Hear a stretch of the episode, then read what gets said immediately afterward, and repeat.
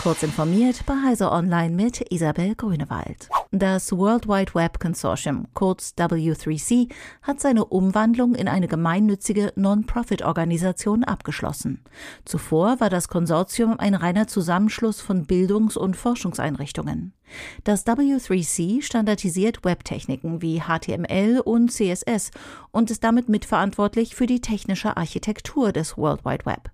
Ziel des Neustarts ist es unter anderem, leichter mit Organisationen außerhalb der USA, Europas und Asiens zusammenarbeiten zu können.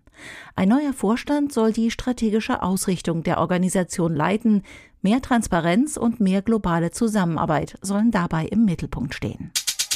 Carsharing, freies WLAN im ÖPNV, Mikrodepots im Lieferverkehr, Parkleitsysteme und eine intelligente Steuerung von Ampeln.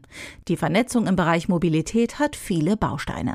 Soll eine Verkehrswende tatsächlich gelingen, ist die Digitalisierung der Steuerung und Verteilung von Verkehrsströmen unabdingbar.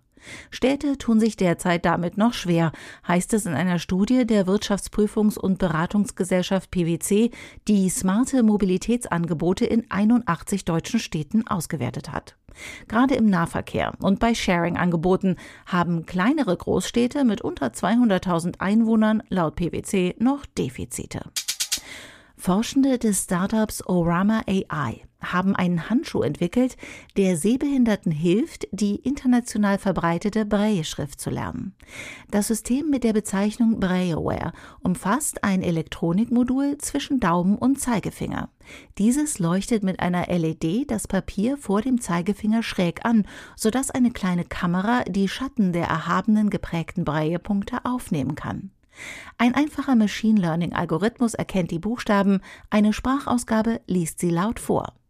Derzeit erreicht Brailleware laut seinen Entwicklern eine Trefferquote von 90 Prozent. Bis Dezember plant das Startup eine serienreife Version zu bauen.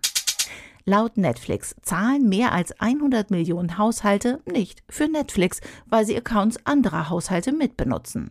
100 Millionen blinde Passagiere, die der US-Streaming-Dienst gerne zu bezahlenden Abonnentinnen und Abonnenten machen würde.